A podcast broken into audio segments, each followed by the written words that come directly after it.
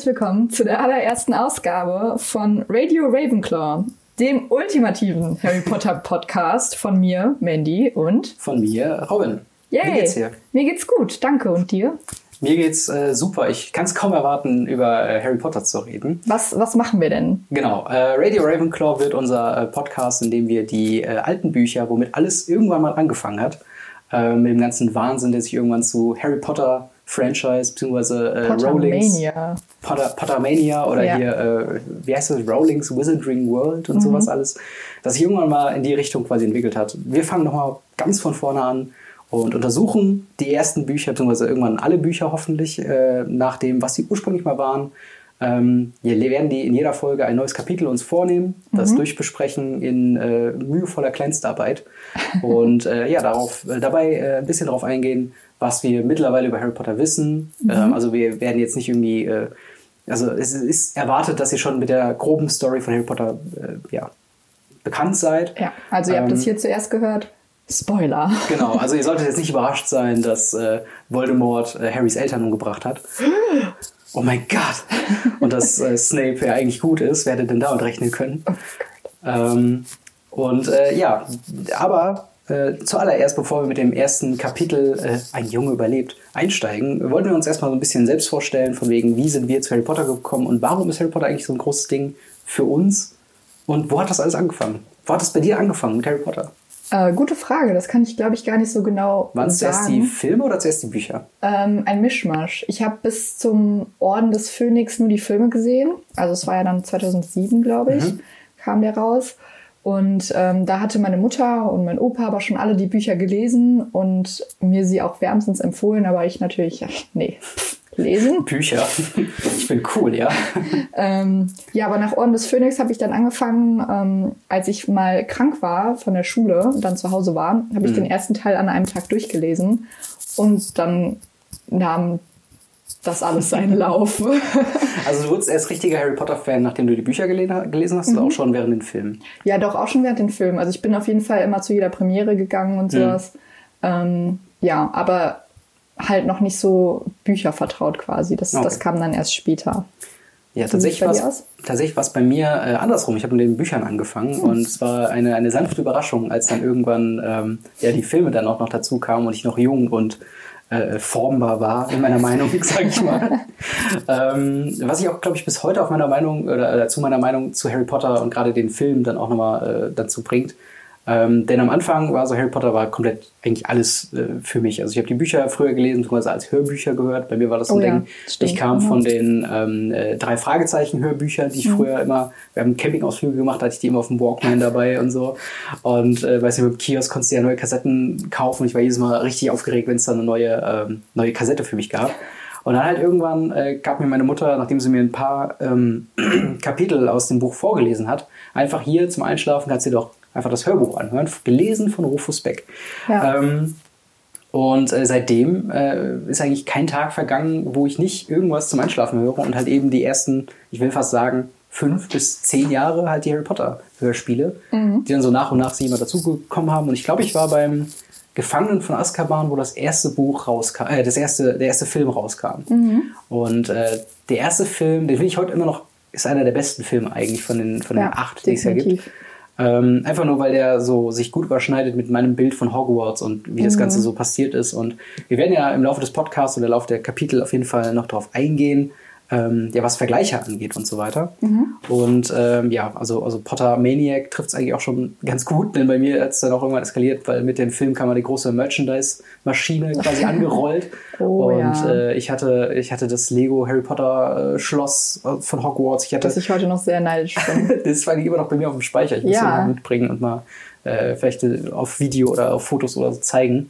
Die haben auch immer einen beächtlichen Anteil in meinem Zimmer ausgemacht, weil es einfach so riesengroß war. Also ja. mein Schrank war komplett behangen davon und äh, ja, das war auf jeden Fall eine ganz großartige Zeit. Plus ich hatte dann auch noch die Harry Potter Computerspiele gespielt. Oh ja, das habe ich auch gespielt. Die, äh, die ich so geil fand, weil du konntest dich frei in Hogwarts bewegen mhm. und das war damals schon so wow. Oh mein Gott, ja, und, sammeln. Ja, yeah. das ist zum einen aber auch dieser, dieser Faktor des, äh, der Geheimgänge. Das war mhm. ein sehr großer Part auch bei mir und das habe ich bis heute, finde ich das, glaube ich, mit der geil, das geilste, der geil, das Beste an Harry Potter, an diesem Universum und auch an den Videospielen, dass du theoretisch überall Geheimgänge hast. Mhm. Und ähm, das ist sogar so weit gegangen, dass ich irgendwann Szenen aus dem Videospiel mit Lego nachgespielt habe. Dann kannst du natürlich zum Beispiel, äh, wo das, es gab so eine Sequenz im Videospiel, wo das Kaminfeuer so runtergeht, dann vorne dieser, dieser, dieses Gitter auch nach unten fährt und hinten sich die Mauer so wie so eine Tür öffnet. Mhm. Und das habe ich halt mit äh, versucht bei äh, mit Lego nachzubauen, so dass es so logisch funktioniert. Ich war da richtig stolz, als es dann funktioniert hat.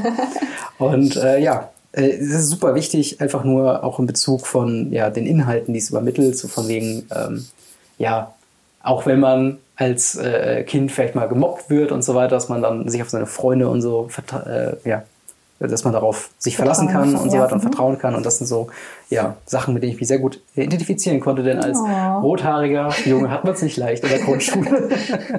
und äh, dementsprechend war das immer so mein Go-To Fantasiewelt, äh, mhm. die mich halt auch nachträglich irgendwie geprägt hat. Und, ist halt ja. einfach irgendwie so unnahbar, aber irgendwie auch doch nicht, weil, mhm. also man ist halt irgendwie Teil dieser Welt, aber halt natürlich auch nicht. ja, klar. Ich, auch wenn ich mich immer noch äh, sträube, das zu, zu glauben. Ja, du wartest jeden Tag noch auf den Brief, ne? Mm, ja, vielleicht, vielleicht bin ich auch einfach schon ausgebildete Zauberin. Vielleicht ist Hogwarts Hex Zauberin? Hexe meine ich natürlich. Vielleicht ist auch Hogwarts einfach äh, nicht wie in den Büchern beschriebene Schule, sondern Universität und man wird es mit 21 eingeladen. Ja, dafür ist es bei uns auch schon ein bisschen schwer. Ja, das stimmt. Vielleicht aber mit 31. ähm, yeah. Nee, also äh, wie gesagt, das, äh, das war bei mir halt genauso. Und ich bin auch tatsächlich seit Harry Potter, also beziehungsweise seit meiner Kindheit immer schon eher Freund von Fantasiewelten gewesen, mhm. anstatt von Science Fiction. Ja. Wir haben jetzt relativ spät mit Science Fiction angefangen, wo ich dann, ich glaube, Mass Effect war so ein, ein wichtiger Part davon, dass ich irgendwann gedacht habe, hm, das ist eigentlich auch eine ganz coole Szenerie, dass man komische Aliens haben konnte oder sonst irgendwas. Aber ob es meine Lieblingsbücher, meine Lieblingsfilme, meine Lieblings, äh, ja, Videospiele auch sind, sind meistens eher so die äh, Fantasy-Sachen, die mich mhm. so ansprechen. Und das ist wahrscheinlich großen Teil so Harry Potter. Und äh, du hast eben gemeint, von wegen, man kann sich gut damit identifizieren, gerade als Schüler mhm. in der Schule und du siehst halt Harry Potter, auch wenn es alles magisch ist, müssen wir noch Hausaufgaben machen und das nervt. Ja. Und das ist natürlich großartig, wenn du dann äh, quasi da so direkt eine Schnittstelle hast. Ja, man ist halt ähm, auch mit den, mit den äh, Darstellern aufgewachsen. Ja. Also das finde ich halt auch ein sehr, sehr wichtiger Punkt, weil man hat ungefähr das gleiche Alter gehabt wie die Darsteller im mhm. ersten Film. Und dadurch, dass halt jedes Jahr, ja, jedes, alle zwei Jahre ein Film rauskam, ist man halt irgendwie so mitgewachsen und man hatte die gleichen Probleme, wie zum Beispiel bei äh, Harry Potter und was welcher Film war Ich glaube Orden des Phönix. Was meinst mit, du? Mit der, mit der Liebe. Ach so, ja, ja. Und, die erste, äh, erste große Liebe. Und, ja. und seiner ersten Freundin und alles, ne? Also das, das ist schon äh, ja. prägend. Es ist ich versuche immer noch ein bisschen herauszufinden, und da wird wahrscheinlich der Podcast sogar helfen, was Harry Potter äh, äh unterscheidet, weil die ganzen Themen werden ja bei, bei anderen Sachen, was mhm. ich, ich habe Aragorn nicht gelesen oder Twilight auch nicht gelesen, aber das sind ja Themen, ja. die auch schon dort aufgegriffen werden. Und für manche Leute sind das ja auch riesengroße Bücher und, und äh, dass die mega wichtig sind, mhm. ähnlich wie für uns halt Harry Potter. Aber ich versuche halt noch herauszufinden, warum Harry Potter in dem Bezug halt einfach, äh, ja, äh, besser ist oder nicht mhm. besser, sondern wichtiger ist in gewisser Weise oder warum uns, uns mehr, äh, äh ja. Ich glaube, so richtig erklären kann man das Phänomen gar ja, nicht. Stimmt. Also man kann es halt nicht wirklich greifen. Vor allen, Dingen, vor allen Dingen, als die ersten Bücher rauskamen, war es ja wirklich so eine Wende, weil immer weniger Leute gelesen haben. Mhm. Und dann Harry Potter kam und viele Leute wieder, oder viele Kinder gerade auch wieder angefangen haben zu lesen. Das ist halt ein, also ich, so ein Credit, den darf man der guten Joanne K. Rowling mal gut, äh, darf man mal geben. Ja. Ähm, Aber wie sieht es denn heutzutage aus? Wie ja. sieht dein Stand ähm, jetzt aus mit deinen. Manche Leute erinnern sich ja vielleicht ähm, an äh, unseren vorigen Podcast, The Relevance, äh, mhm. der Medienphilosophie-Podcast, ähm, in dem wir auch regelmäßig über Harry Potter und den Neuigkeiten meistens über Harry Potter geredet haben. Und äh, ich bin sehr, äh, oder was heißt sehr, ich bin schon unzufrieden, welche Entwicklung die Serie so genommen hat äh, seit ich glaube, Buch, äh, äh, nicht Buch, sondern seit äh, Film Nummer 5, Orden des Phönix. du schüttelst schon mit dem Kopf. Ja. Aber da hat so angefangen, wo für mich tonlich äh, sehr große Unterschiede, ähm, oder zumindest in meinem Kopf sehr große Unterschiede quasi aufgetaucht sind und ich einfach gedacht habe, so, das ist nicht mehr mein Harry Potter.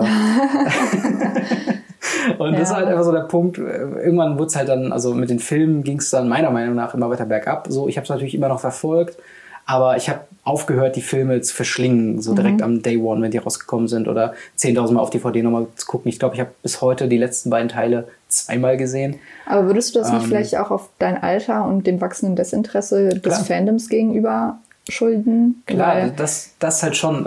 Aber meine, meine Punkte und meine Kritikpunkte sind ja deswegen nicht invalide, sondern sind nein, halt, nein, klar. Ähm, das ist halt das ist der Punkt. Natürlich hast du dann quasi offenere Augen für solche Kritikpunkte, wie ich sie mhm. jetzt halt habe, dass der Ton immer, also allein der Farbton, ich meine jetzt noch nicht mal inhaltlich der mhm. Ton, sondern wirklich der Farbton einfach stark ins Blau-Dunkel abdriftet und einfach nichts mehr mit den, den farbenfrohen Harry Potter-Welten in meinem Kopf ja, zu tun hat. Das hat ja auch viel damit zu tun, was die Geschichte für ja. eine Wendung nimmt. Also das ja, ist natürlich. ja auch gewollt. Also es ist nicht so, dass wir auf einmal eine Twilight-Szene haben, die komplett in Blau getunkt ist. Ja, also manche Szenen sind da, also gerade, du siehst es sehr in den Filmplakaten, die ja schon so, so eine grobe stimmt. Richtung andeuten, wie es äh, tonal geht. Mhm. Äh, ich bin da auch kein Experte äh, quasi auf dem Gebiet, aber mich hat es einfach irgendwann gestört, dass ich irgendwann das Gefühl hatte, jede Szenerie sieht gleich aus. Alles mhm. ist so grau, alles ist so dunkel, alles so blau.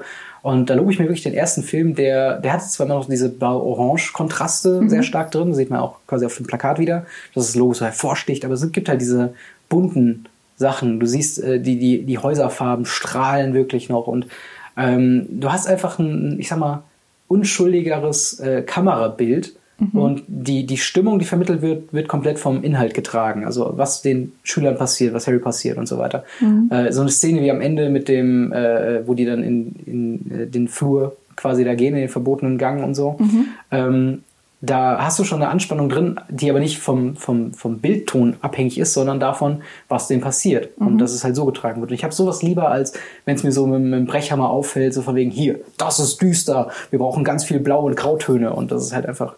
Deswegen bin ich momentan so ein bisschen kritisch.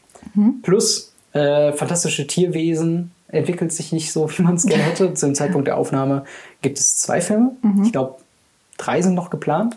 Oder also zwei. drei noch geplant. Es soll fünf insgesamt ja, geben. Genau. Ja, Und ähm, da bin ich auch, ja, ich fand den ersten ja ganz gut, den zweiten mhm. geht so. Ja. Ich finde, da wird viel zu viel, so ein bisschen wie bei Star Wars, viel zu viel reininterpretiert, was mhm. grundsätzlich nicht da war. Ja. Und äh, man versucht jetzt Lücken zu schließen, die, wonach niemand gekräht hat. Plus, ähm, ja, The Cursed Child ist auch noch so ein Thema, da werden wir vielleicht mal eine Spezialfolge mal zu machen. Ja. Ähm, denn äh, da ist es so einiges in die Hose gegangen, meiner Meinung nach. Ähm, ja. Aber ja, also wie, wie, wie steht es da bei dir? Siehst du das auch so, so düster wie ich oder bist du da noch nee. ein bisschen farbenfroher? Also ich bin noch deutlich farbenfroher, aber das ist auch ja generell so bei uns. ähm, das stimmt wohl. Also ich finde, die Filme, da kann man absolut nichts gegen sagen. Also die späteren Filme sind halt also Orden des Phönix ist mein Lieblingsfilm. Deswegen. Äh Ihr könnt euch vorstellen, welche Streitpunkte an dieser Stelle in dieser Aussage ich sage, ab da ging es bergab. Ja. Und du, das ist mein absoluter Lieblingsfilm, was also da alles rauskommt. Jetzt ausgenommen natürlich den ersten, weil der erste wird immer Nummer eins bleiben, aber ja. danach wird es wahrscheinlich der Orden des Phönix sein, wobei Halbblutprinz mein Lieblingsbuch ist. Ähm, ja. Ja. Und ähm, also ich finde, die Bücher und die Filme, da kann man wirklich nichts gegen sagen. Und das ist halt auch immer so das ist meine Bibel.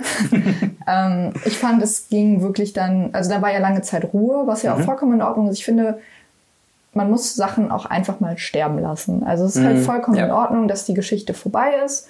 Ähm, natürlich habe ich mir Cursed Child am ersten Tag direkt gekauft. Ich habe es mir, weil der erste Tag, der Veröffentlichungstag war ein Sonntag. Mhm. Natürlich hatte kein Laden offen. Ich bin zum Flughafen gefahren und äh, habe mir da das Buch geholt für 35 Euro. Das ist ja, Commitment auf jeden das Fall. Das ist Commitment. Ähm, das Buch ist scheiße. Wirklich. Also nicht das Buch, sondern die Geschichte ist voll für den Arsch. Mhm. Ähm, dann bin ich noch nach London geflogen, habe mir das Theaterstück ange angeguckt. Was ein gutes Theaterstück ist, sie haben es gut umgesetzt, das ändert aber nichts daran, dass die Geschichte einfach nicht so super ist. Ja ähm, halt auch wenig mit Harry Potter zu tun hat an sich. Ja, hätte, und da, von da ging es dann halt, also Fantastische Tierwesen sehe ich es genauso wie du. Der erste war ganz gut, war ganz süß, ich mhm. mag den Schauspieler, alles gut. Der zweite war auch kacke. Also das war, viele sagen tatsächlich, der zweite war besser, aber ich kann das nicht also, so unterschreiben. Das ist natürlich alles persönliche Meinung. Ja klar, mit, mit dem zweiten fängt es halt so langsam an, dass eine Story Fahrt aufnimmt, an der ich null Interesse habe. Ja. So. Das Ding ist halt, die Story war nicht wirklich geplant. Also mhm. klar, fantastische Tierwesen, aber dann will ich halt auch fantastische Tierwesen sehen mhm. und nicht ähm, Grindelwald und Dumbledore, wie sie ihren, ihren heimlichen Pakt da abgeschlossen haben und sich nicht gegenseitig töten können. Ja. Was ein Bullshit.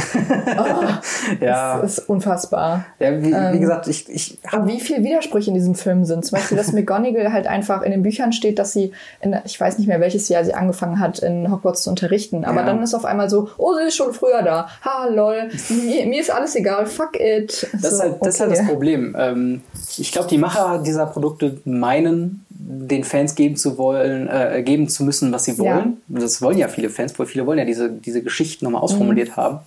Ähm, aber machen es nicht sauber genug, dass dann den Fans wieder Störungen auffallen, ja. wie halt das Alter von McGonagall oder ähm, der Fakt, auf den wir diese Folge tatsächlich auch noch eingehen werden, und Dumbledore ist schwul. Beispiel, und wie ist zum Beispiel Dumbledore innerhalb von 20 Jahren von Jude Law zu Dumbledore, den wir aus den Filmen kennen, geworden? Was ist da passiert? Das waren ein paar harte Jahre. Ja. Ähm, ja, also ich, ich, stimme dir voll und ganz zu. Ich ich, mein, ich, ich finde es nicht schlecht, ähm, sag ich mal, die Welt außerhalb von Hogwarts so ein bisschen mehr Fleisch zu geben, weil das ist so mein größter Kritikpunkt auch in den späteren Filmen, mhm. dass äh, ich der Meinung bin, dass Harry Potter außerhalb von Hogwarts nicht funktioniert. Mhm. Ähm, kommen wir dann vielleicht auch mal später nochmal zu, was ich ja. damit genauer meine, aber ähm, dass man da versucht, so ein bisschen zu erzählen, okay, wie funktioniert die Magiergesellschaft? Die können ja nicht überall einfach nur sein so, mhm. und äh, nichts machen. Ähm, aber ja, das, also, wir haben beide unsere Kritikpunkte, was ja. äh, den äh, späteren Verlauf geht. Wir haben jetzt noch gar nicht über äh, Twitter und Joanne K. Rowling geredet. Joanne K. Rowling und das die Erfindung sind aber halt Twitter. auch alles Sachen, das sind Sachen, die mich auch teilweise einfach ja. nicht interessieren. Das hat für mich nichts mit Harry Potter zu tun. Joanne K. Rowling ist zwar die Autorin, aber mir ist das egal, was sie twittert. Mhm. Und ja, also das ist halt so das Ding. Äh, ich hatte mal tatsächlich so ein, so ein Video-Essay, sind ja momentan ganz beliebt, mhm. ähm, zu äh, Authors Intent mhm. quasi mir angeguckt, wo jemand quasi beschrieben hat, was das ist. Also von wegen, äh, ob man quasi äh, der, der Autorin erlaubt, so gewisserweise dem Leser vorzuschreiben, wie er was zu verstehen hat, oder mhm. ob er quasi der Leser das einfach für sich selbst herausfindet. Und wir sind, glaube ich, beide der Meinung, dass der Leser das am besten selbst herausfindet. Mhm. Und äh, Joel K. Rowling ist dabei der Meinung, ich sage euch mal noch ein paar Hintergrundinformationen. Übrigens, es gibt eine amerikanische Highschool, mhm. äh, die Zauberer beinhaltet. Und übrigens, Dumbledore ist schwul. Und übrigens, Hermine Granger war schon immer schwarz.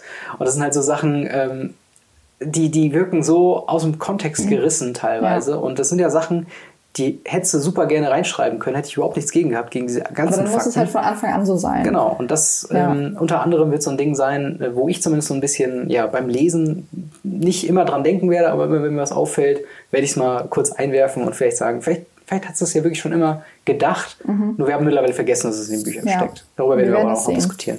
Ja gut. Genau. Dann würde ich sagen, fangen wir einfach mal an. Genau, wir fangen mal an mit Harry Potter und der Stein der Weisen.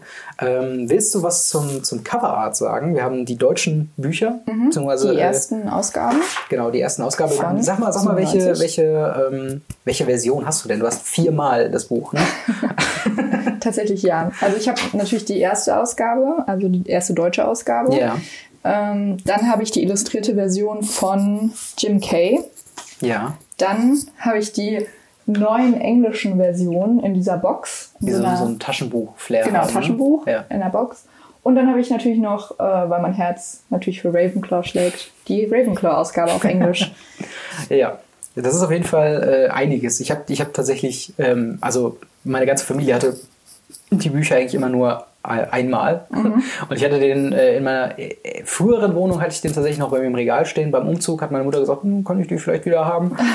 und dann habe ich sie wiedergegeben. Also die Originalbücher, ähm, die deutschen, die ich hier habe, die sind auch von meinen Eltern geklaut. Ja, ja genau. Und, äh, aber was ich habe, ist, sind die Hörbücher. Äh, mhm. teilweise auf ähm, MP3-CD, äh, so wie jetzt auch äh, Stein der Weisen, was ich mal mitgebracht hatte, mhm. wo aber auch nichts Bewegendes großartig weiter drauf ist. Das sind so Teile von dem, von dem, von einem Coverart mit drauf. Man sieht Harry, man sieht, glaube ich, äh, die äh, Figuren vom äh, Schachspiel vorne drauf.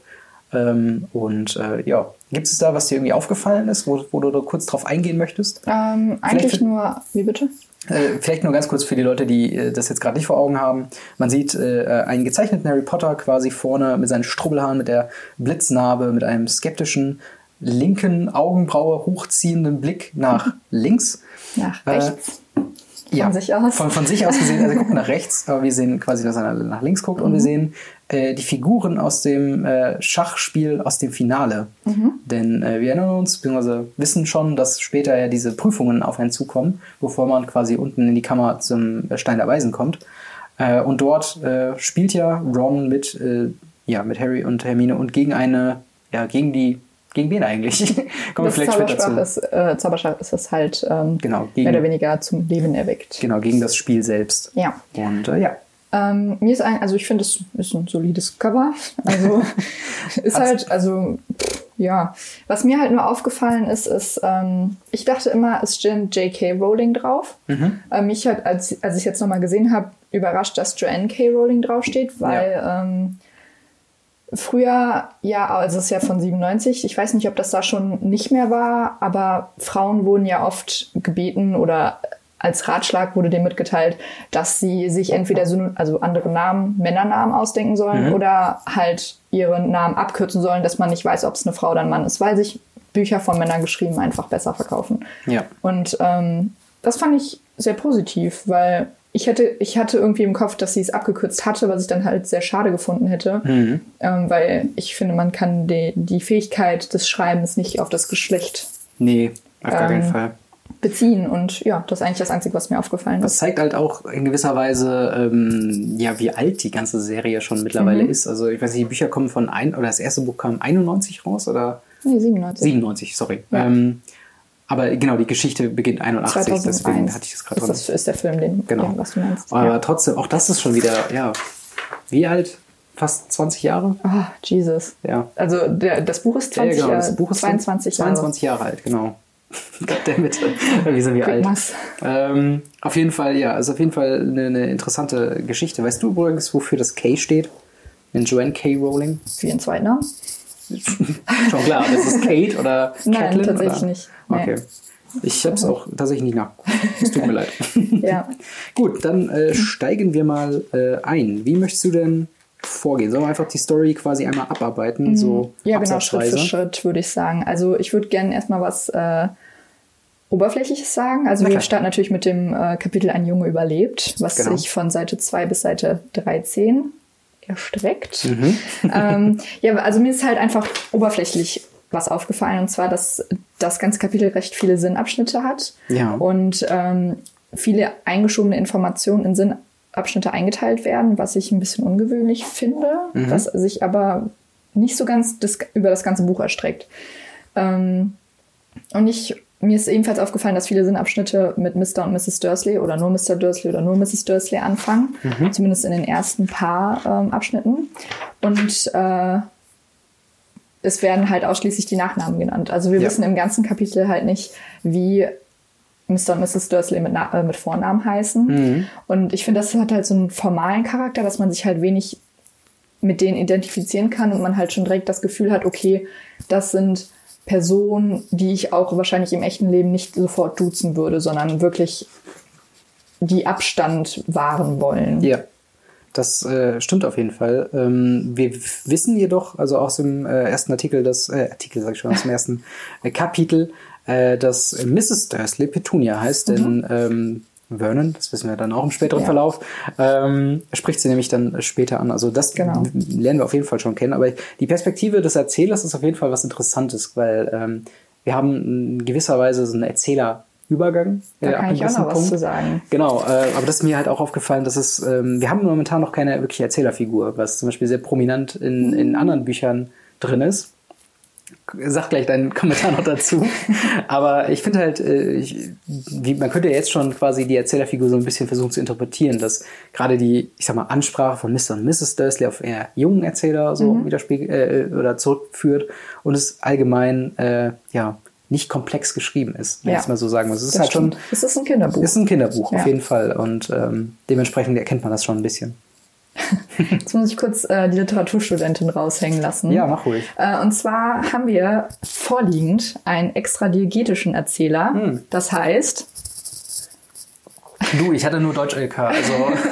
Nein, es ist halt einfach, äh, wie du ja gerade gesagt hast, es ist ein unabhängiger Erzähler in der dritten Person, also mhm. er spricht die Leute in der dritten Person an, ähm, ist nah am Geschehen, aber halt niemals involviert. Genau. Also er weiß alles und ähm, benutzt die Verben in der Vergangenheit. Ja. Wobei sich der Fokus in der Erzählgeschichte ähm, hauptsächlich, also in den Büchern hauptsächlich auf Harry äh, fokussiert. Ähm, dadurch, dadurch hat man so einen, so einen Identifikationspunkt Figur mhm. und hat eher die subjektive Art und Weise, wie die Sachen geschehen. Also man hat hauptsächlich Harrys Empfindungen, was sich aber im Buch teilweise ändert. Zum Beispiel jetzt in dem ersten Kap Kapitel ist es hauptsächlich Mr. Dursley, mhm. ähm, wo man ja auch schon einige subjektive Gefühle und ja. ähm, Empfindungen von ihm mitbekommt. Das ist natürlich interessant nachzufragen, warum ist das quasi so gewählt. Ich meine, klar, wir haben jetzt momentan noch nicht Harry als, als Figur vorliegen. Äh, der kommt ja erst am Ende des Kapitels quasi an mhm. in der Geschichte. Ähm, und ja, dann, dann diese, diese, also klar, die, die Wortwahl und die Art und Weise, wie es geschrieben ist, auch in gewisser Weise, dass du halt einen allwissenden Erzähler hast, der so über alles schwebt, aber nur, sag ich mal, seine, seine, also nur ausschnittsweise das Preis gibt, was er weiß. Mhm. Ähm, er könnte ja auch äh, aus der Position heraus äh, direkt schon so alles preisgeben, aber dadurch, ja. dass er halt erstmal, sag ich mal, wie so eine, wie ein Videospiel kann man sich vorstellen, wie so eine Over-the-Shoulder-Camera. Genau. Äh, erstmal quasi Vern Dursley beobachtet, später switcht das dann rum zu, äh, ja, erst Minerva McGonagall, dann später mhm. ein größerer Fokus auf Dumbledore, wobei er da eigentlich eher so fast schon neutraler ist, oder? Es ist halt, ähm, man kann sich das so vorstellen wie jemand, der unsichtbar dahinter steht mhm. und das die ganze Zeit beobachtet, aber keinen Einfluss auf das, auf die Geschichte hat. Also keine mhm. Aktion ähm, beeinflusst irgendwie den Teil. Ja. Ähm, ja. Aber wie gesagt, das ändert sich halt auch nochmal in den späteren Büchern. Genau. Und äh, ja, jetzt müssen wir erstmal mit jetzt, Mr. Jetzt, Dursley äh, vor. Jetzt kommen wir mal äh, endlich zum, zum, zum Wesentlichen. Genau. Dann leg los. Ja, und zwar habe ich mir erstmal aufgeschrieben, es, ist, es passiert halt nicht wirklich was. Die, es wird halt nur vorgestellt, dass Mr. und Mrs. Dursley halt sehr gewöhnlich sind mhm. und sehr stolz darauf sind, gewöhnlich zu sein. Und ähm, so, ein, so ein spießiges Kleinbürgertum genau. eigentlich, so im wahrsten Sinne des Wortes. Bei Dursley habe ich auch nochmal nach dem Namen geschaut. Ist ein sehr, sehr, sehr bekannter und beliebter, oder was heißt beliebter, kann man sich ja nicht aussuchen, äh, Nachname in, ähm, in England. Ja. Und die Bedeutung dahinter habe ich nicht wirklich herausfinden können, sondern das ist halt einfach ein sehr durchschnittlicher Name ist, ein sehr bekannter. Ein bisschen wie Schmidt oder so. Ja, ne? genau. Oder Müller. Ja, ähm, ich habe mal gehört, ähm, dass halt Dursley ein Ort ist, wo Joanne K. Genau. Rowling das äh, äh, ja, dann immer vorbeigefahren ist und sie hat nichts persönlich gegen die, gegen die Leute aus Dursley, aber genau. sie fand halt den Namen schön und gerade wenn er so weit verbreitet ist, passt das ja eigentlich zu so einem ja, typisches Kleinbürgertum. Genau. Ähm, Dann habe ja. ich noch halt nachgeschaut, was Ligusterweg mhm. bedeutet. Ähm, Liguster ist einfach eine ganz normale Pflanze. Genau. Also es hat, nichts, quasi, ne? es hat nichts Näheres an, an Foreshadowing oder Foreshadowing oder Vorhersehbarkeit. Ja. Ähm, zu tun. Ich glaube, es ist halt einfach sowas wie der Herr Müller ja. in der in der Tulpenstraße. Genau. So. Also und auch gerade, man kennt es vielleicht hier aus äh, äh, ja aus so, so, so, typischen, ich sag mal gut bürgerlichen Dörfern, mhm. wo halt auch die Hecke so ein, so ein wichtiges Symbolbild ja. ist. Das darf nicht, äh, das darf nicht großartig zerzaust sein. Das mhm. muss perfekt geschnitten sein. Da wird jede, jedes Wochenende die Heckenschere rausgeholt. Ja. Und da passt das Legusterweg quasi, dass die in den Weg wohnen, wo das, wo das Kernmerkmal dieser Straße ist. Ja. Genau. Ja, im weiteren Verlauf wird dann ähm, Mr. Dursley ein bisschen charakterisiert als mhm. groß und bullig und dass er halt keinen Hals hat und dafür einen großen Schnurrbart.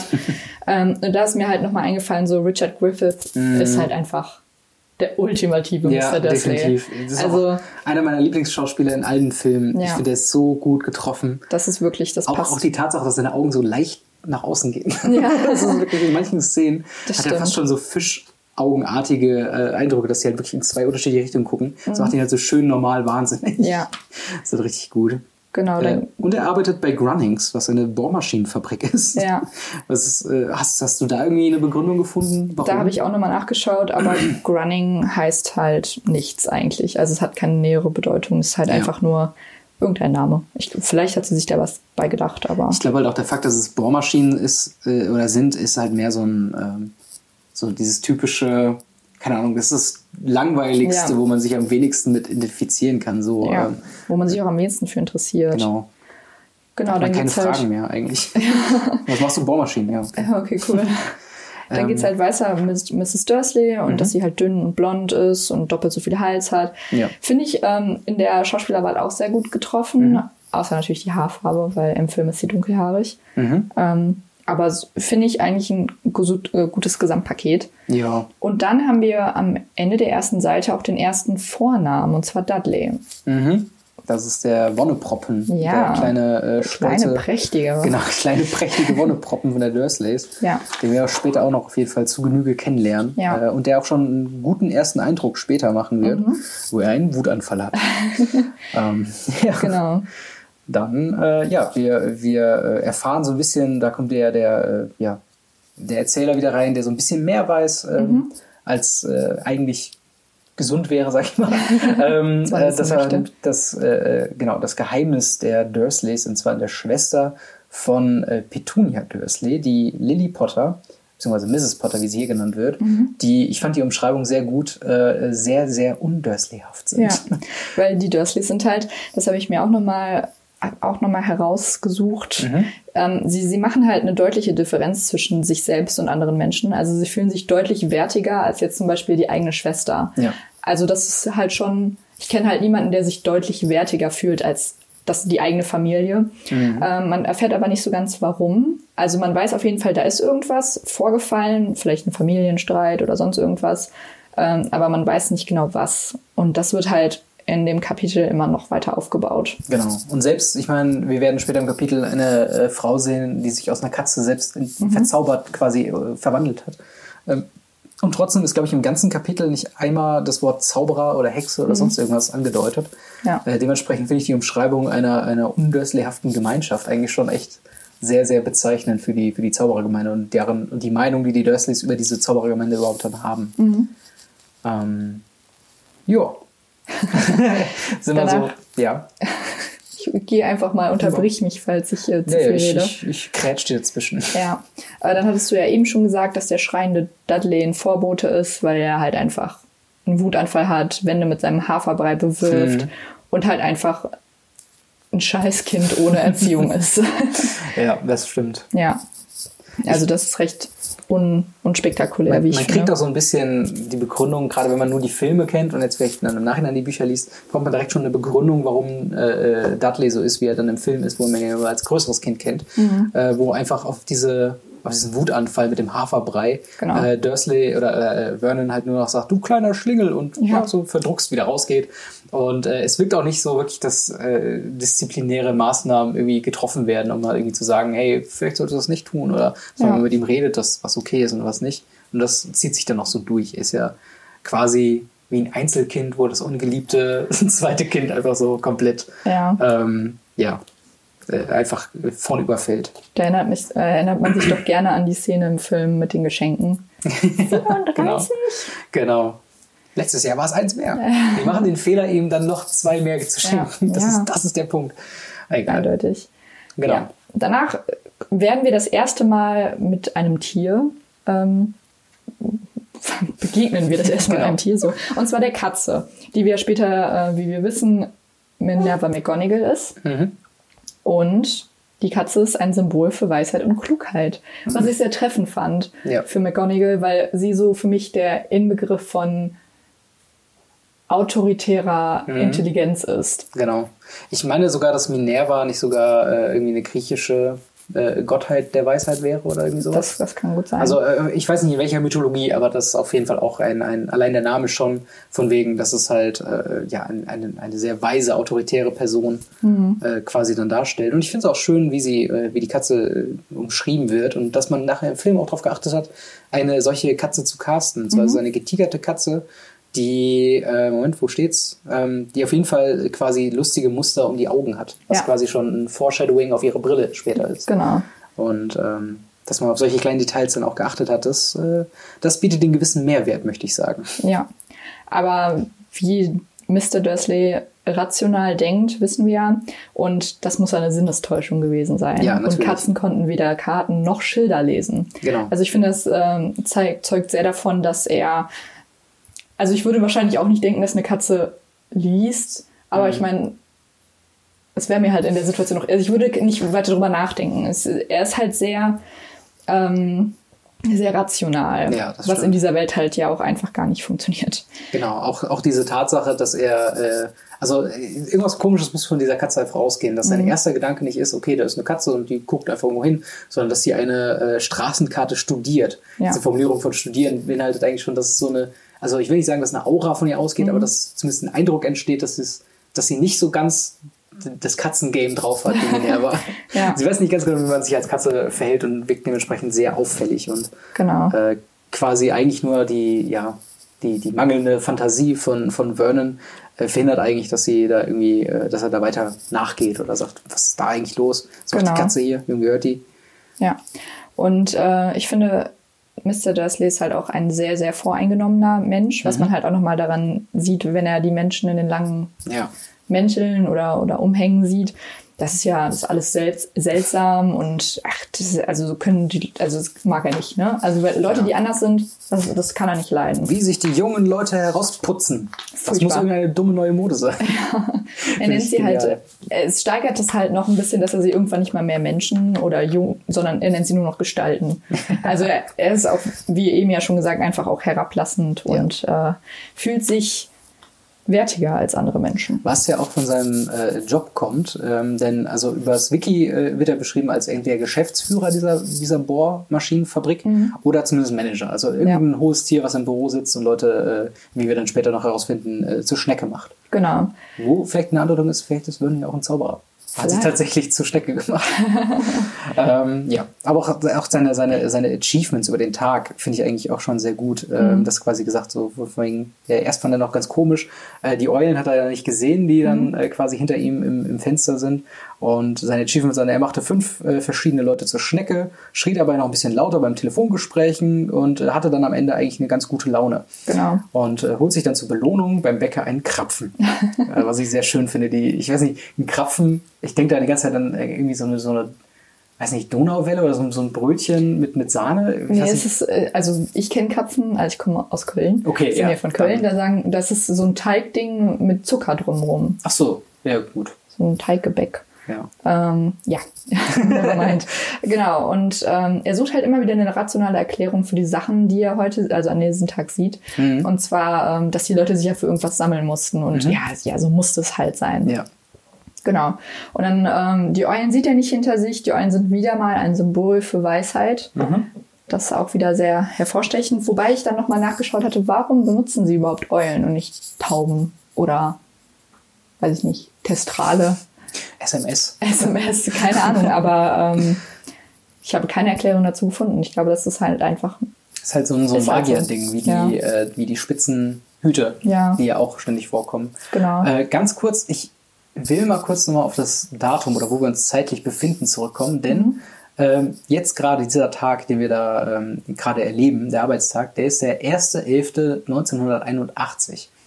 Wir gehen davon aus, dass ein Tag vorher, also am 31.10.1981 die Geschichte mit Dumbledore passiert ist. Äh, mit, mit Voldemort passiert ist. Ach so. Ja, ja, genau. ähm, Das heißt, jetzt gerade die ganzen Eulen erklären sich darin, dass äh, alle Leute darüber berichten, mhm. beziehungsweise äh, Glückwünsche oder sowas austauschen, ja. sich äh, organisieren in irgendeiner Art und Weise. Aber das äh, ist das irgendwie schon, also ist das, sag ich mal, kennen? Ist, sagt ihr das Datum irgendwas? Ist das so, dass. Also es ist ja, es ist ja dann Halloween. Stimmt, das ähm, ist Halloween-Nacht, ja. ja. Das ist mir zum Beispiel gar nicht äh, eingefallen. Das ja, ist ja doch, auch das, das war bekannt, dass ähm, die Eltern von Harry an Halloween gestorben sind. Okay, das erklärt zumindest auch, wie man an das Datum kommt, denn auch im Kapitel selbst steht es nicht. Nee. Ist auch, ja, im Großen und Ganzen nicht allzu wichtig ja, für die Geschichte. Nicht, nicht wirklich relevant. Also das Datum, wo sie sterben, schon, ja. aber ähm, nicht, nicht, was der Tag danach bringt. Ja, genau. Genau. Und dann in dem weiteren Verlauf lernen wir das erste Mal die Potters kennen, beziehungsweise mhm. auch ihren Sohn Harry. Ja. Das erste oder das zweite Mal nach Dudley kommen wir hier an den Vornamen und nicht nur an, an Nachnamen. Obwohl die Potters halt immer noch mit Nachnamen genau. äh, genannt werden. Aber ähm, ja, andere Zauberer re reden über die Potters und deren Sohn Harry und Vernon genau. ist ganz, ganz verwirrt, weil sein, sein Neffe heißt ja auch Harry mhm. Potter. Das ist alles ganz komisch. Wobei er, äh, also er ist ja wirklich, das scheint ihn wirklich so richtig zu erwischt, erwischt zu haben, diese, mhm. diese Aussage von, von Harry Potter, auch dass der Name überhaupt fällt. Denn normalerweise war er zwar so ein bisschen verwundert, sag ich mal, aber ging ganz normal weiter. Hier bleibt er wirklich wie angewurzelt stehen, er bekommt Angst. Und äh, das zeigt halt auch diese, diese krasse Reaktion, finde ich, wie wichtig ihm sein Status ist, dass ja. er nicht mit so einer komischen Gesellschaft, die jetzt auch noch so einen weiter entfernten Bekannten von ihm, ähm, ja, namentlich erwähnen, dass allein das ausreicht, um ihn quasi schon komplett aus der Verfassung zu bringen. Mhm. Und ähm, später kommen wir dann wieder zum Punkt der Realisierung, äh, der, wie sagt man? Realisation? Nee, nicht Realisation, sondern dass es abwendet. Ähm, ähm, Relativierung. Relativierung. Ähm, Wörter sind schwer. ähm, wo er dann sagt so, ach, hieß der überhaupt Harry? Vielleicht auch irgendwie äh, Harvey oder Harold. Ähm, womit tatsächlich, also ganz kurz, ich habe ja erwähnt, ich habe das Hörbuch, ähm, da habe ich auch tatsächlich nochmal nachgehört und da gibt es ein paar Änderungen. Wir haben ja verschiedene Versionen von den Büchern. Mhm. Die wurden teilweise aus äh, ja, Logiklöchergründen äh, dann ähm, nochmal umgeschrieben. Mhm. Und in der Textversion, die wir haben, äh, steht, dass er sich vom Bäcker einen großen Donut holt. In der Tonversion ist es ein Schokokringel. Wo ich überlegt habe, ist das nochmal ein Unterschied? Ist das, das, ist ausschlaggebend wahrscheinlich. Ja, genau. Das, das hat alles damit. Aber gibt es irgendwie noch mal ein anderes Gebäck, was Schokokringel heißt? Weil meinen die von Donut da dachten aber, Donut, das kennt doch keiner. Wir sind in den 90ern, was soll das? Äh, und ein Nebensatz, wo ähm, quasi er durchgeht, er könnte auch Harvey heißen oder Harold, dieses oder Harold taucht nicht auf. Ich weiß nicht warum. das, einfach, das sind so Kleinigkeiten, die mir einfach aufgefallen sind, wo ich dachte, hm, erwähne ich sie mal, könnt ihr nachvollziehen, welche Version äh, der Bücher ihr denn zu Hause habt. Ja. Ähm, ja, und ja. dann zum Feierabend. Genau, aber erst spricht er halt noch oder denkt darüber nach, ob er das alles seiner, seiner Frau Petunia erzählen soll. Mhm. Wobei er aber dann auch schon wieder darauf eingeht, dass sie, ah, sie hat ja, also so eine Schwäche, so eine Schwester hätte er auch nicht gern. Ja. Und dann ist es halt auch wieder so, was ist denn mit der Schwester? Also mhm. wir kriegen die ersten, die erste Zeit halt nicht raus, was das Problem mit dieser Schwester ist. Und es wird auch noch ein bisschen dauern, bis wir es erkennen. Auch interessant, das Verhältnis zu, von Petunia zu Vernon, weil äh, momentan ist es halt so, dass, ähm, oder dass wir den Eindruck haben, dass halt Vernon Angst vor ihr hat, auch mhm. solche Sachen offen anzusprechen. Ja, ja ähm, auf jeden Fall kein offenes Verhältnis. Genau, das, äh, das auf jeden Fall. Und das, obwohl er ja der Alleinverdiener der Familie ist, mhm. wo man eigentlich sagen könnte, oder zumindest wenn man in Klischee denkt, gerade in den 80er Jahren, ähm, so von wegen, oh, der Mann hat das Sagen, bla bla bla. Mhm. Aber sowas knickt dann, dann doch schon ein. Und ja. ich äh, weiß halt nicht, oder äh, vielleicht kommt das ja auch später dann noch ein bisschen deutlicher, ob das dann generell in der Familie dann eher ein, ein äh, ja, Petunia-orientiertes ja. Verhältnis dann ist. Da müssen wir auf jeden Fall mal, oder würde ich äh, bei, bei den zukünftigen Kapiteln tatsächlich mal ein bisschen noch darauf achten, weil mir das nie so bewusst war, wer da eigentlich die Hosen anhat. Genau. Nicht, dass es wichtig wäre. genau, und dann läuft der gute Vernon gegen einen Zauberer anscheinend. Ein also Mann jemanden, mit einem violetten Umhang. Genau. Und da fallen dann das erste Mal die Worte, du weißt schon wer und Muggel. Mhm. Und das scheint ihn nur noch mehr zu verwirren, denn Einbildungskraft, davon hielt er nämlich normalerweise gar nichts. ja. Das äh, stimmt. Ich finde den Begriff Muggel, der ist, der ist so bezeichnend für, mhm. für, äh, ja, für, für England eigentlich, weil ja. das so ein typisches, keine Ahnung, das könnte so, das könnte tatsächlich ein Begriff sein, der einfach so aus England kommt äh, ja. und für die es auch keine Übersetzung gibt. Also ja. Ähm, später bei den fantastischen Tierwesen sagt man ja dann No Match für die. Furchtbar. Das regt mich immer noch so auf. Dabei, ich, wir hatten die Diskussion auch schon ja. häufiger. Ich finde den Begriff Mogel ist halt, ich könnte mir auch gut vorstellen, dass wenn es eine deutsche Version davon gäbe, ähm, dass Kein dann, Zauberer. Zusammengeschrieben, alles Normalos oder ja.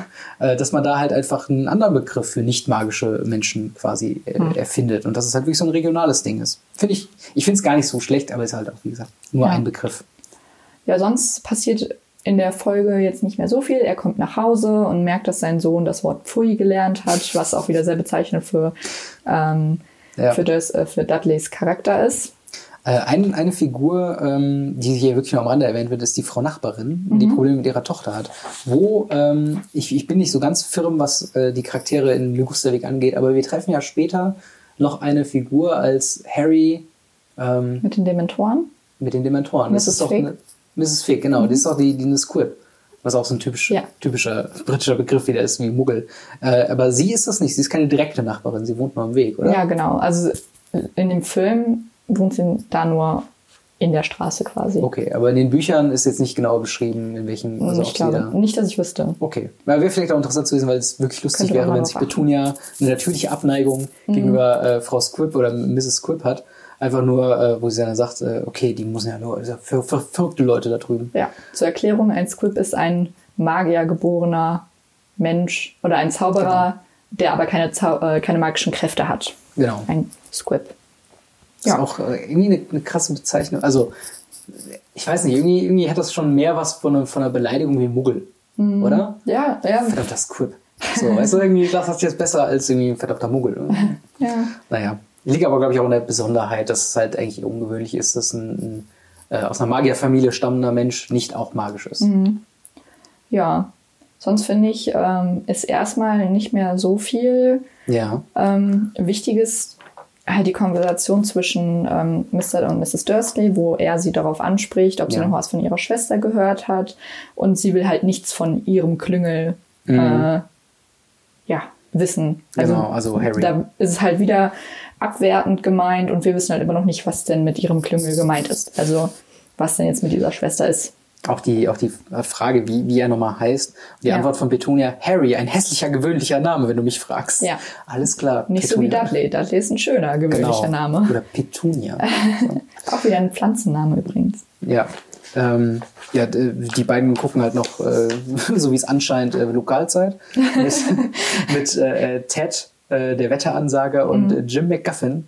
Ähm, nee, Jim McGuffin ist der Wetteransager, Ted Ja. ist der Moderator. Ja. Ähm, was, ich habe irgendwie so das Bedürfnis, mir die solche Namen einfach aufzuschreiben, falls später sie nochmal Fernsehen gucken und die immer noch moderieren. Das wäre echt.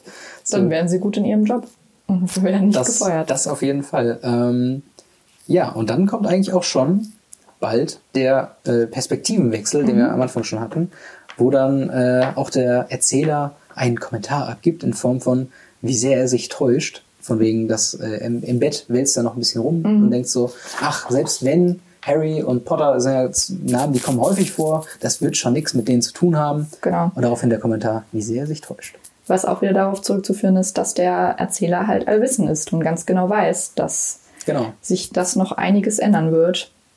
Ja. Und die Geschichte Ich, hab, ich hatte schon früher auch im Deutschunterricht immer das Bedürfnis, dem Erzähler einen Namen zu geben. Ich weiß auch nicht. John. Jim weiß schon ganz genau, denn er liest das ja gerade vor. Ja. Und dann kommen wir halt weiter ähm, zu der Erscheinung von Albus Dumbledore, der Genau. auch das erste Mal mit seinem vollen Namen angesprochen wird. Was auch ein bisschen so, oh, da kommt Albus Dumbledore, so puh, Ehrfurcht so ein bisschen, ne? Ja, auch, auch quasi die, die äh, äußerliche Beschreibung, ähm, die er anfängt von wegen, dass er das komplette Kontrastprogramm zu dem ist, was man im Ligusterweg normalerweise findet, auch Ja. in dem Fall in Vernon. Ähm, ähm, die Beschreibung dann auch schon so, so sag ich mal, ein bisschen äh, schrill und schräg, äh, zumindest auch einen schrillen und schrägen Charakter vermuten lässt. Dass er nämlich einen, einen langen, eine lange Robe und einen purpurnen Umhang äh, trägt und halt auch eben Schnallenstiefel mit hohen Hacken. Wo, ich weiß nicht, wie es dir ging, aber wir hatten ja eben schon von dieser kontroversen Aussage oder mittlerweile, wie ich sag mal, geredconnten Aussage, dass ähm, Dumbledore schwul sei, ähm, gesprochen. Und das ist ein Punkt, wo ich kurz aufgemerkt habe, denn äh, Stiefel mit hohen Hacken, habe ich sofort High Heels im Kopf. Ist das ein Gedanke, der dir auch gekommen ist, oder Nein. siehst du? Also, ich finde, hohe Hacken, Männer tragen halt auch manchmal Absatz. ja, ja, ne? diese, diese Also, Anzugsschuhe, die genau, hinten so ja. einen kleinen Absatz haben. Aber ich würde das nicht Das hatte umschreiben ich als jetzt hohe Hacken. eher so. Also ich glaube halt nicht, dass er mit High Heels den entlang gestöckelt ist. Nein, aber und ich- dann so, oh mein Gott, Aber ich meine- leer war. du traust dich mit dieser Brillengläser. äh, nee, aber ich meine, aber es ist schon ein, komisches Detail dafür, dass, also ich meine, dass er ein komischer Charakter ist, das merkt man, glaube ich, sofort. Ähm, aber äh, einfach so, ich, das war halt so ein Detail, wo ich dachte, okay, vielleicht hat sie sich ja beim Schreiben dieser Zeilen gedacht, dass der auch eine andere Sexualität hat. Könnte Viel sein. mehr, äh, also ich weiß auch, dass das auf wackeligen Beinen steht. Ja. Ähm, noch wackeliger wegen den hohen Hacken. Aber ähm, das halt, äh, ich versuche einfach ein bisschen Ausschau danach zu halten. Vielleicht gibt es noch mehr Anzeichen. Ja.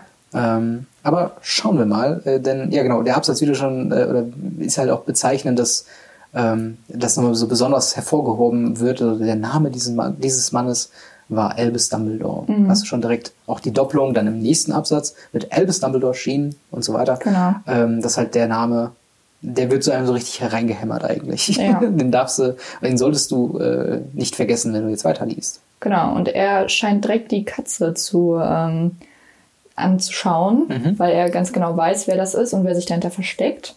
Und äh, dann ganz normal mit dem De ganz normal mit dem Deluminator erstmal die, Ja. die ähm, Straßenlichter ausmachen. Genau, Deluminator oder wie er hier heißt, dem Ausmacher. Was ich einen äh, schönen, schönen Begriff finde.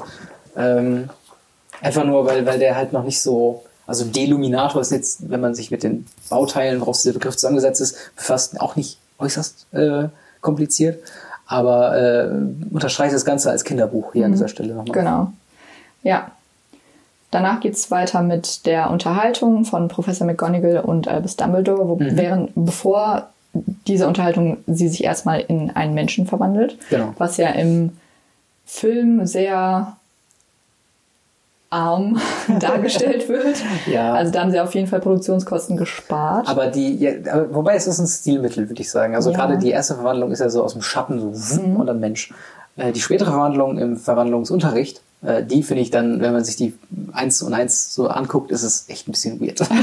gerade auch weil CGI ja wirklich nicht gut altert. Ja. Ähm, da sieht es ein bisschen komisch aus. Am Anfang fand ich es tatsächlich noch ganz nett. Hier ähm, wird auch gar nicht groß drauf eingegangen, sondern er sitzt sich erst neben der Katze, begrüßt sie und dann schwuppdiwupp sitzt da die McGonagall. Genau. Das ist halt so ein, ähm, so ein nebensächliches Detail einfach. Genau, genau. Dann sprechen sie ein bisschen darüber, dass ja jetzt Voldemort oder der, dessen Namen nicht genannt werden darf, gestorben sei. Mhm. Ähm, wobei Minerva da ein bisschen anders reagiert, als ich irgendwie im Kopf hatte ich finde, sie ist dann so ein bisschen, ja, man sollte meinen, dass sie jetzt ein bisschen vorsichtiger sind, aber ja. nein. Und das ist halt kein Grund, den Kopf zu verlieren, dass die Leute halt jetzt feiern und dass die Muggel das halt alles mitbekommen, gefällt ihr halt nicht so wirklich. Ja. Es ist halt, ähm, ja, sie, sie strahlt halt noch so eine große Unsicherheit mhm. aus, die von Dumbledore auch geteilt wird, aber nicht so stark. Denn er ja. sagt nie, okay, Dumbledore, äh, oder er sagt halt nie ähm, von wegen, okay, Voldemort ist jetzt weg. Ja. Sondern er sagt, es, es scheint so, dass er mhm. weg ist. Es scheint, oder, oder vermutlich, oder es ist nahegelegt, dass das ja. so passiert ist. Aber es also ist ganz, halt ganz schön nicht. bewusst, dass es nicht so ist. Genau. Wahrscheinlich. Anderes Detail ist halt ähm, äh, die ganze Sache, dass äh, er Professor McGonagall an dem Ort nicht erwartet hat. Ich meine, mhm. wir wissen später im Verlauf des Kapitels, Hagrid hat ihr die Information gegeben, dass äh, er dort zu finden ist und sie scheint ja ihn gesucht zu haben. Mhm. Wobei in meinem Kopf ich immer schon gedacht habe, dass es, ähm, dass es komplett klar war, dass sie sich da gerade getroffen haben, weil sie hat ja auch in ihrer Katzengestalt die Dursleys mhm, beobachtet. Das dachte ich auch. Das hat mich auch sehr überrascht, als ich das Kapitel nochmal gelesen hatte, dass ja. es nicht so geplant war. Genau, und äh, ich finde es aber auch interessant, ähm, dass, äh, also McGonagall hat ja offensichtlich eine sehr hohe Meinung von Dumbledore, das kam ja dann noch später, mhm. wo sie ihm so ein bisschen lobt und so weiter und er es so spaßig dann aufnimmt, aber sie muss ja dann schon, wenn sie da ja mehr oder weniger den ganzen Tag einfach rumgesessen hat, mhm. schon sehr auf die Meinung von äh, Professor Dumbledore ähm, ja, gehofft zu haben und sehr ja. großen Wert drin gelegt hatten. Und ähm, ja, das ist, äh, man merkt einfach, dass es eine, eine sehr aufgerührte Zeit mhm. für die Zaubererwelt ist. Ja, auf jeden ähm, Fall. Und ja. Und dann im weiteren Gespräch hören wir dann auch erst das erste Mal nicht nur, du weißt schon wer, sondern mhm. wirklich den Namen Voldemort. Voldemort, Voldemort, wie genau. auch immer. Auch hier dann nochmal das Verhältnis zwischen McGonagall und äh, Voldemort, alle nur in der Namenbezeichnung und mhm. halt äh, äh, Dumbledore und Voldemort, dass er genau. halt keine Angst davor hat, ihn einfach Voldemort zu nennen und äh, alle anderen sträuben sich da ein bisschen vor. Genau. Ähm, ich finde ganz schön, wo dann äh, McGonagall dann später halt sagt, so von wegen so, ähm, ja, sie sind der Einzige sind, der, der Voldemort fürchtet und daraufhin halt Dumbledore, äh, ein Glück, dass es dunkel ist. So rot bin ich nicht mehr geworden, seitdem meine Pomfrey mir gesagt hat, ihr gefielen meine neuen Ohrenschützer. Was ja. schon wieder so schön unterstreicht, ähm, ja, was für ein komischer Typ das eigentlich ist. Ja, was halt auch für ein, für ein funky Dude das ist. Ja, ne? wirklich. Also so, ja. Ähm, ja, und dann am Ende der Seite, also auf Seite 9, mhm ähm, lernen wir auch das erste Mal Lily und James Potter kennen. Und zwar, mhm. dass sie tot sind.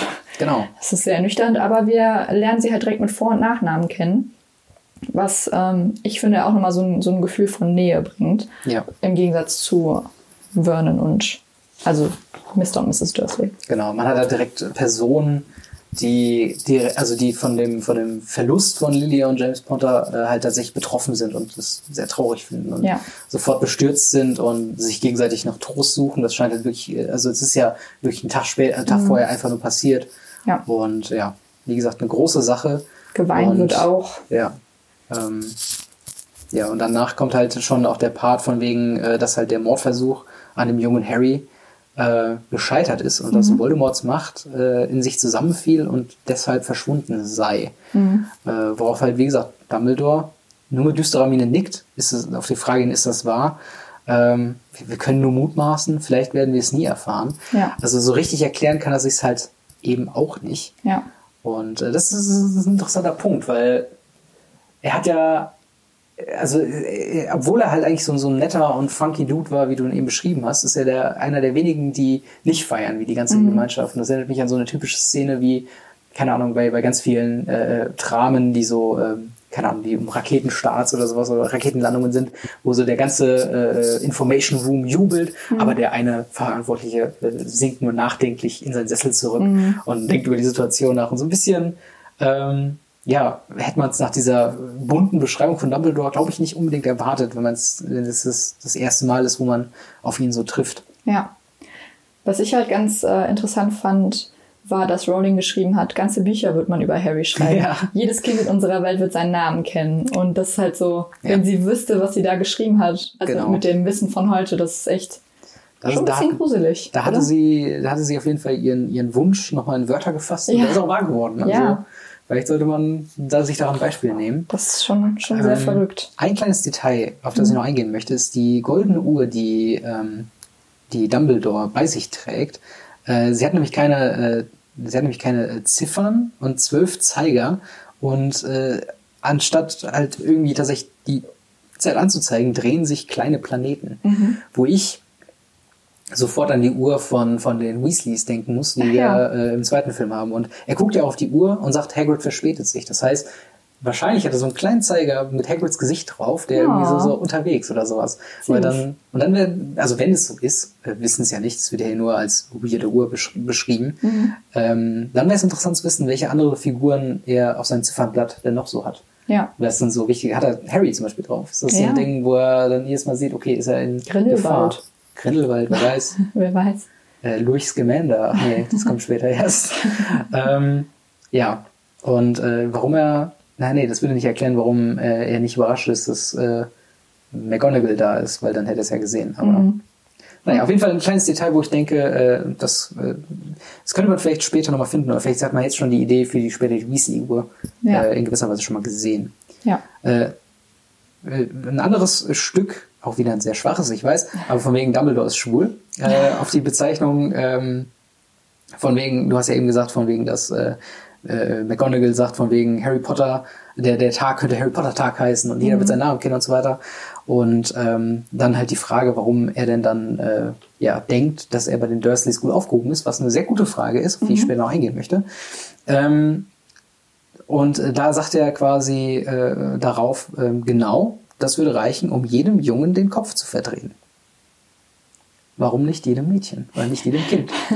da scheint eine gewisse Präferenz zu sein, die aus, Dumbledore, aus Dumbledores Mund kommt. Ich weiß, es ist sehr schwach und ja. eigentlich nur Quatsch, aber ich Gut, dass du selber merkst. Nein, ich habe schon, auch beim Lesen habe ich mir gedacht, so, oh, okay, das ist eigentlich gar nichts, aber ähm, wie gesagt, man versucht ja doch ein bisschen, oder ich versuche mal so ein bisschen mal zu gucken, mhm. oh, vielleicht gibt es da noch ein paar Andeutungen, aber wahrscheinlich ist es einfach nur, man weiß auch gar nicht, oder ich weiß es zumindest nicht, wie es im Englischen ist, ob da dann auch, äh, weiß ich, turn the head of every boy mhm. oder ob da every child oder so und es einfach ein Übersetzungsfehler ist. Ja. Ähm, aber ein Detail, auf das ich eingehen möchte. ähm, dann eine Frage, glaubst du, es ist klug, dass ähm, Harry Potter bei den Dursleys großgezogen wird? Ich glaube schon, dass es ihm einige, einige Charaktereigenschaften gibt, die ihm später von Vorteil sind. Mhm. Also ich glaube, dass ihn das schon, ihm das schon hilft, dass er nicht weiß, wer er ist und mhm. nicht diesen Ruhm erfährt, den er erfahren würde, wenn er in der magischen Welt aufwachsen würde. Zumal auch, wo soll er aufwachsen? Also ich glaube nicht, dass Dumbledore ihn jetzt großziehen würde. Mhm. Oder äh, die, die Weasleys oder sonst irgendwer, die ihn ja noch gar nicht kennen. Mhm ich glaube halt, dass viele Menschen in der magischen Welt ihn auch ausnutzen könnten. Mhm. Und deswegen ist es halt so ein, es ist, er weiß zu schätzen, was er hat. Ja. Wenn er bei den Dursleys aufwächst, natürlich ist es kein tolles Leben, aber ähm, ich hätte halt keine Alternative. Ja. Also ich wüsste nicht, wo er hätte sonst aufwachsen sollen. Ich glaube aber schon, dass äh, Dumbledore auch unterschätzt, was für Arschlöcher die Dursleys am ja, Ende sind. Denn er schreibt ja dann quasi auch, oder er sagt dann hier, dass Onkel und Tante können, werden ihm alles erklären äh, können, wenn er älter ist. Ich habe ihnen einen Brief geschrieben, wo er ja schon erwartet, dass sie tatsächlich diesen Brief aufbewahren, mhm. lesen, wahrnehmen oder irgendwie auch und nur Harry aufklären, was er genau, ist. Genau, genau, irgendwas aufklären, ja. was ja einfach nicht passiert. Und ähm, später äh, in, den, in den Filmen macht man es ein bisschen eindrucksvoller gesehen. Mhm. Er wird ja im Schrank unter der, unter dem, unter der Treppe nicht nur äh, ist das sein Zimmer, mhm. was kaum schon ein Zimmer ist, sondern es, er wird auch eingesperrt einfach, ja. mit, ohne die Möglichkeit zu haben, äh, rauszugehen, auf Toilette zu gehen, äh, Glas Wasser zu holen, etc. Mhm. Was ja. ja. schon sehr, sehr harte Sachen sind. Und, auf jeden ähm, Fall. Ich meine, ich verstehe seinen Punkt in gewisser Weise. Ich glaube nur nicht, dass er äh, versteht, in welche Gesellschaft Harry hier reinkommt. Das ist selbst das Kinderheim, das Muggel-Kinderheim, ja. wäre da vielleicht eine bessere Alternative gewesen. Das stimmt auf jeden ähm, Fall. Wobei, wird nicht später auch noch erklärt, dass es irgendwie was mit familiären Schutz zu tun hat? So ein Zauber?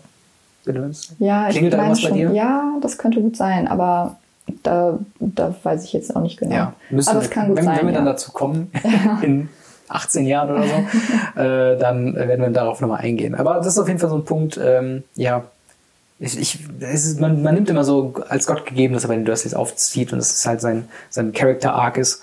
Ähm, aber ist halt auch wirklich eine richtig beschissene Familie. Ja. Und dann kracht ein riesen Motorrad vom Himmel. Hagrid. Entrance. Ja, dann lernen wir Hagrid kennen, der mit einem viel zu lauten Motorrad vom Himmel gerast kommt, der mhm. den kleinen Harry ähm, zu Dumbledore bringt, der ihn dann vor die Tür legt. Und das Motorrad, mit dem er angefangen kommt, hat er von niemand Geringerem als Sirius Black. Oder wie im Hörbuch äh, er übersetzt wurde als Sirius Schwarz. Nein, wirklich? Ja, wirklich. Out. Da, also ich meine, das ist nicht, nicht allzu schlimm. Ich meine, es ist so äh, wie Jon Snow. Ja, Hans Schnee. John Schnee. John, ja. Hans Schnee. John Schnee ist. Es gab mal, es gab mal so ein Meme, wo man quasi die, die generischsten Namen mit dem Wort Schnee hinten irgendwann mhm. halt Jon Snow und dann Hans Schnee fürs Deutsche und ich weiß nicht, ja. Juan als noch.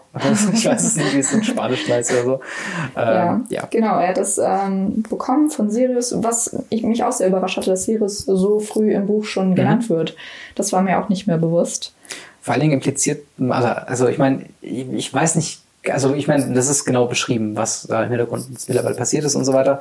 Aber mir war eine, eine äh, nähergehende Freundschaft zwischen Hagrid und Sirius nicht unbedingt bekannt. Dir?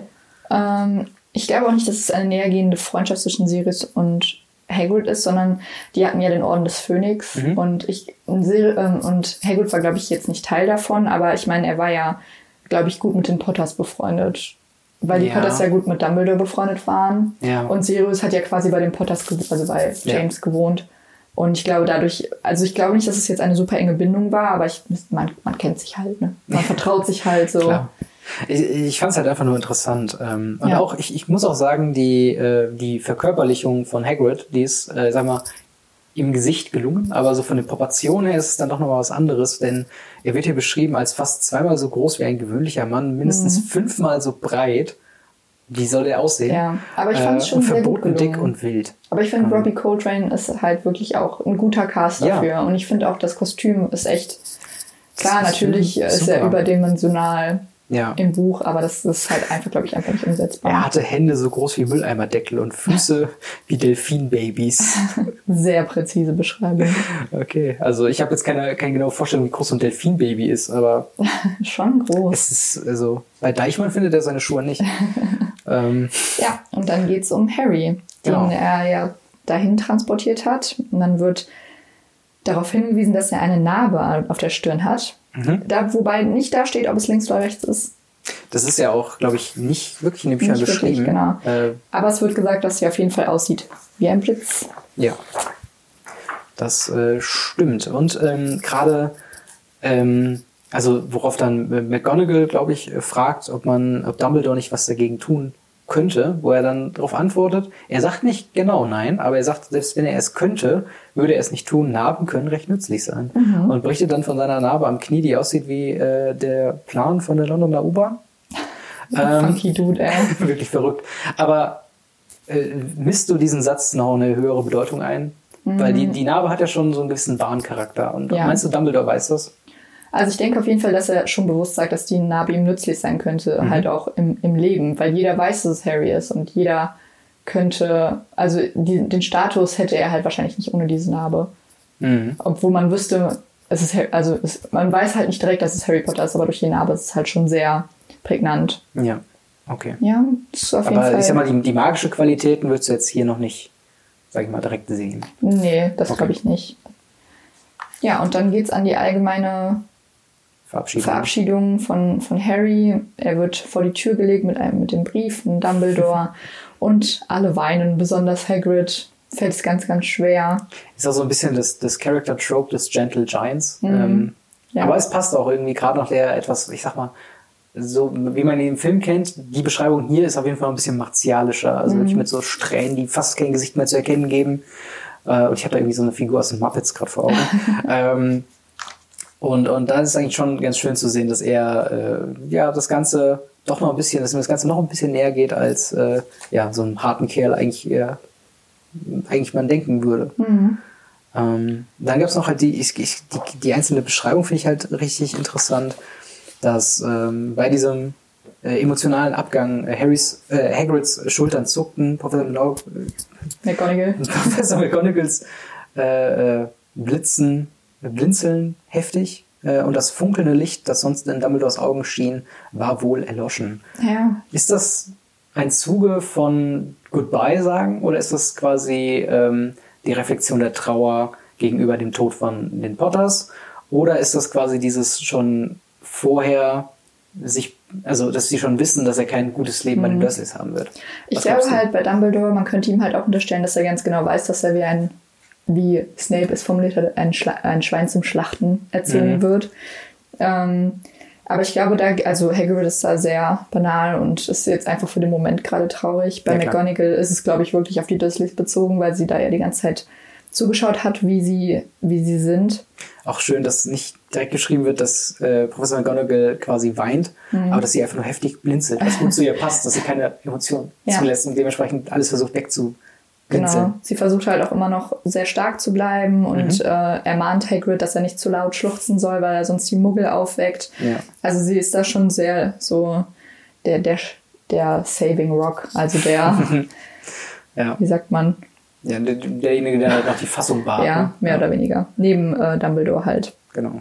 Ja, und dann dann verabschieden sie sich. Genau, und verschwinden in die Nacht. Ich finde einen Punkt noch interessant, wo äh, Dumbledore zu McGonagall sagt, wir werden uns bald wiedersehen, vermute ich. Mhm. Wo ich kurz mal überlegen war, sind die nicht in einer Organisation? Sind die nicht irgendwie in naja, ständigen Kontakt miteinander? Sie ist halt Lehrerin an seiner Schule. Nein, aber die finden, haben sich ja bis vor kurzem noch in einem Krieg befunden. Ach so. Von dem Aspekt her. Dementsprechend war ich auch so verwundert, dass er nicht wusste, dass äh, McGonagall an dieser Stelle, äh, ich sag mal, sie hat ja eine, eine Speerposition mhm. gehabt in diesem, in diesem Zaubererkrieg mhm. als Katze und dass sie halt dort die Dursleys quasi beobachtet, ob das eine gute Familie sein könnte. Ich dachte, das wäre der Hintergrund, mhm. warum sie überhaupt da ist. Ja. Und ähm, ich sag mal, diese, diese, also kann natürlich auch sein, dass es einfach jetzt so, es sollte nicht näher erklärt werden und so weiter, aber einfach dieses, ähm, ich, wir sehen uns, hoffentlich. Ja. Also, ne? Das ist ja eigentlich im Endeffekt das, was bei rumkommt. Das hat mich ein bisschen überrascht. Weil ja. eigentlich sollte man von Dumbledore erwarten, dass er jetzt schon zukünftige Pläne hat. Vielleicht ist er auch einfach nur ein bisschen mysteriös und will Klar. sich nicht genau festlegen. Weil er ist ja auch in der Öffentlichkeit, wer weiß, wer dazuhört. Ja, das stimmt. Aber es halt, äh, aber kann auch ein bisschen vielleicht diese, diese Aufgelöstheit der Situation äh, irgendwie ein bisschen beschreiben. Ich meine, wir hören von diesem Krieg gegen Voldemort ja auch nur, oder nicht direkt, sondern immer ja. nur so durch Erzählungen. Ja. Und, und wie zerstört am Ende quasi die, die Opposition von Voldemort quasi mhm. ist, beschreibt das vielleicht nochmal, dass man gar nicht mehr weiß, was so die, die linke Hand äh, so wirklich tut. Ja. Mal gucken, was da noch in Zukunft eventuell kommt. Ja. Und dann wünschen sie alle viel Glück an Harry, mhm. machen sich auf den Weg und den letzten Satz finde ich halt sehr, ja. sehr schön. Auf Harry Potter, den Junge, der lebt. Genau. Auch diese, diese Umschreibung, dass Noch. quasi überall in geheimen äh, Versammlungen äh, die Gläser erhoben wird mhm. und stumpf oder, oder äh, gedämpft gesagt wird, so, ja. Danke. Ja, auf Harry, der uns das Leben gerettet hat, indem er nichts gemacht hat. Ja, ich glaube, sie sind sich auch alle so ein bisschen bewusst, dass das schon jetzt eine Legende mhm. wird in Zukunft. Ja, auf jeden ähm, Fall, definitiv. Von daher, ja. Das war das erste Kapitel. Das war das erste Kapitel. Wie, wie, wie hat es dir gefallen? Hast du, hast du viele neue Entdeckungen gemacht jetzt äh, mm. nach dem? Also ich hatte schon wieder ganz vergessen, dass es, äh, dass Vernon so lange begleitet wird. Ja. Das war mir ganz entfallen. Aber fand ich jetzt, also es ist jetzt nicht schlimm, dass sie das im, im Film nicht umgesetzt haben. Also es ist jetzt kein ja. wichtiger, aber ich fand es nochmal eine gute ja, ein gutes Detail einfach, um nochmal so mehr die Dursleys kennenzulernen. Ja, das finde ich auch interessant. Ähm, Im Film ist es ja wirklich so, dass das alles vor dem äh, Titelcredit quasi mhm. kommt, also bevor man das Logo überhaupt sieht und genau. den Titel, äh, all das passiert dann äh, klar, äh, oder passiert dann weiter. Und ich denke mal, im zweiten Kapitel geht es dann auch weiter, da wo der, wo es quasi nach dem äh, Harry Potter und den Stein der Weisen bei dem Mhm, Film auch genau, wo sie quasi dann elf sind. Genau. Oder zehn, er wird ja elf. Ja. Genau, dann würde es das nächste Mal mit dem Kapitel Ein Fenster verschwindet weitergehen. Was Genau. da wohl passiert. Wer äh, den Podcast verfolgen möchte und vielleicht sich seine eigenen Gedanken äh, machen möchte und die an uns weitergeben möchte, dem sei jetzt schon mal gesagt, liest schon mal das nächste Kapitel weiter. Ja. Wir gucken mal, wann wir uns äh, an der Stelle nochmal wieder melden. Äh, Wenn ihr äh, Meinungen zum Podcast habt, ob ob es euch gut gefällt, ob es euch weniger gut gefällt, was wir beachten sollen in Zukunft, was wir nicht beachten sollten in Zukunft, ähm, dann hinterlasst sie in den Kommentaren oder schreibt uns über Twitter. Äh, alle Links sind in der Beschreibung. Ja. Und äh, in dem Sinne vielen Dank fürs Zuhören. Dankeschön. Bis zum nächsten Mal. Ciao. Ciao.